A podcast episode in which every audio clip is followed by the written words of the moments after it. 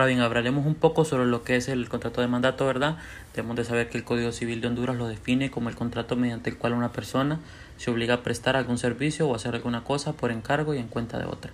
Desde el momento que el mandatario acepta la responsabilidad contractual, enfrenta los daños y perjuicios por una ejecución indebida que se asocie al mandante, ¿verdad? Por el derecho romano, el término mandato o mandatum deriva de mandare, mandare mandamum dare, que significa literalmente confiar una cosa a otra y más ampliamente dar un cargo a una en un orden a otra persona, ¿verdad? Ahora, ¿cuáles son las características? Pues el mandato es un contrato consensual porque se perfecciona por acuerdo de voluntades, es expreso tácito conforme a las reglas generales, eh, impera respecto del mandato el principio de libertad de forma también, es un contrato naturalmente gratuito. Eh, Debemos de saber también que es un contrato basado en la confianza que el mandante otorga al mandatario en su contrato, eh, ¿verdad?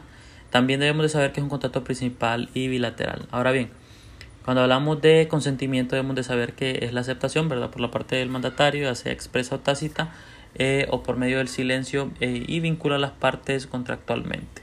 Debemos de también saber que la capacidad se requiere capacidad plena para poder contratar por parte de los sujetos que intervienen en este contrato y pues uno de sus objetos, el propósito de este contrato mandato es la gestión de un acto eh, jurídico, ¿verdad? Entonces como lo hemos dicho hasta el momento, esto sería en sí o en parte, por decirlo así, lo que es un contrato, eh, un contrato de un contrato de mandato. Entonces una persona eh, le cede a otra el lo que viene siendo el manejo de alguno de sus eh, negocios. Entonces, debemos también de tener en claro que cuando hablamos de este contrato de, de, mandato nos referimos explícitamente a, como les dije anteriormente, al, em, a la obligación perdón, de prestar un servicio o hacer alguna cosa por encargo y a cuenta de otra. Ahora bien, ahora hablaremos por otro lado pues lo que viene siendo el contrato de préstamo, que en este pues una de las partes entrega a la otra alguna cosa no fungible para que use de ella por cierto tiempo y se le devuelva. A esto le llamamos verdad como dato o en dinero a otra cosa fungible en cuyo caso pues conserva simplemente el nombre de préstamo. Ahora bien, el que recibe un préstamo, dinero u otra cosa fungible adquiere su propiedad obligado también a devolver al acreedor pues otro tanto de la misma especie y de la misma calidad de lo que le ha sido integrado. Ahora, se trata de un contrato real, por cuanto lo fundamental es que una de las partes entregue al otro dinero u otra cosa fungible, con condición de devolver otro tanto, ¿verdad? De lo mismo como lo estábamos hablando eh, ahorita mismo también, que es pues devolver un tanto de la misma especie y calidad. Ahora, es un contrato unilateral y eh, ello tanto se pacte o no interés por cuanto solo surgen obligaciones para el prestatario o mutario en su caso. Ahora es un contrato traslativo de dominio por cuanto el préstamo se convierte en propiedad de, eh, de la cosa entregada, ¿verdad? Ahora de duración temporal por cuando supone que se ha de transcurrir un tiempo entre la entrega y la devolución. El préstamo que ha pagado interés sin estar estipulado no puede reclamarlos ni imputarlos al capital si no se hubiera fijado pues término para el pago o el plazo se hubiera dejado a voluntad del deudor. Se observa, ¿verdad? Pues lo dispuesto en el artículo 1390 perdón, del Código Civil. Ahora, el simple préstamo, el simple préstamo perdón, como tal puede ser gratuito o con el pacto de pagar interés y el comodato por su lado pues es esencialmente gratuito. El comodante conserva la propiedad de la cosa prestada y el comodatario adquiere el uso de ella pero no los frutos. Eso sí lo debemos tener claro. Cuando no sea posible restituir otro tanto de la misma especie, calidad y aptitud de lo recibido, el mutario pues deberá pagar el precio de la cosa o cantidad recibida. El prestatario que ha pagado, perdón, sí, verdad, que ha pagado Em, interés sin estar estipulado no puede reclamarlos ni imputarlos al capital.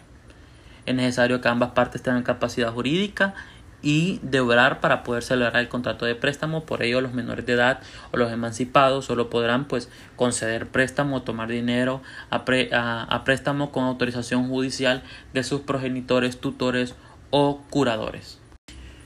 Ahora bien, ahora hablaremos sobre el contrato de depósito. El contrato de depósito es un contrato gratuito, salvo pues que en el contrato se pacte lo contrario. Eh, se constituye también el depósito desde que uno recibe la cosa ajena con la obligación de guardarla y restituirla. Pues a esto se basa el contrato de depósito. A uno le, le entregan una cosa que es ajena, no es nuestra, con la obligación de guardarla y restituirla al momento de que se solicite por parte del dueño, ¿verdad? Solo pueden ser objeto de depósito las cosas muebles, eso sí lo debemos de tener muy claro, ¿verdad? El depósito puede constituirse judicial o extrajudicialmente eh, y debemos de saber que es voluntario o necesario. Ahora, en el depósito, el depositario se obliga a recibir el bien para custodiarlo y devolverlo, como lo dije antes, cuando se solicite o cuando lo solicite el depositante. Además, el depositante no puede usar el bien en provecho propio ni de terceros, ¿verdad? Salvo em, autorización expresa del depositante o del juez. Si infringe esta prohibición, pues debe responder por el deterioro, pérdida o destrucción del bien, inclusive por caso fortuito o fuerza mayor. Ahora bien, el depositante, el depositario, perdón, en cambio, puede tener en la custodia y conservación del bien bajo responsabilidad la diligencia ordinaria exigida por la naturaleza o la obligación y que corresponda a las circunstancias de las personas, del tiempo y del lugar cuando el depositario tiene permiso para eh, servirse o usar de la cosa depositada, el contrato pierde el concepto de depósito y se convierte en préstamo o comodato, como anterior lo decíamos. En este caso, pues debemos de saber que hablamos de, de, de depósito cuando se le entrega la cosa sin el derecho a usarla o a gozar de ella. Cuando se le, en el contrato se estipula que se va a dar el derecho para uso y goce, pues esto se convierte en un contrato de préstamo automáticamente. Entonces esa es una diferencia, ¿verdad? Que debemos tener clara. clara. Eh, también cuando esta cosa sea depositada, se entrega cerrada y sellada, debe restituirla al depositario en la misma forma. Ahora, si no se encuentra sellada así como fue entregada, pues deberá de responder a los daños y perjuicios si hubiera sido forzado el sello o cerradura en su caso, ¿verdad? La cosa depositada será siempre devuelta con todos sus productos y acciones. El depositario no puede, debemos de saber, exigir que el depositante pruebe ser propietario de la cosa eh, depositada, ¿verdad? El depositario también que tenga justos motivos para, para no conservar el depósito podrá aún antes del término designado restituirlo al depositante, ¿verdad? Entonces estos son algunos aspectos generales y bastante importantes de lo que viene siendo el contrato de depósito.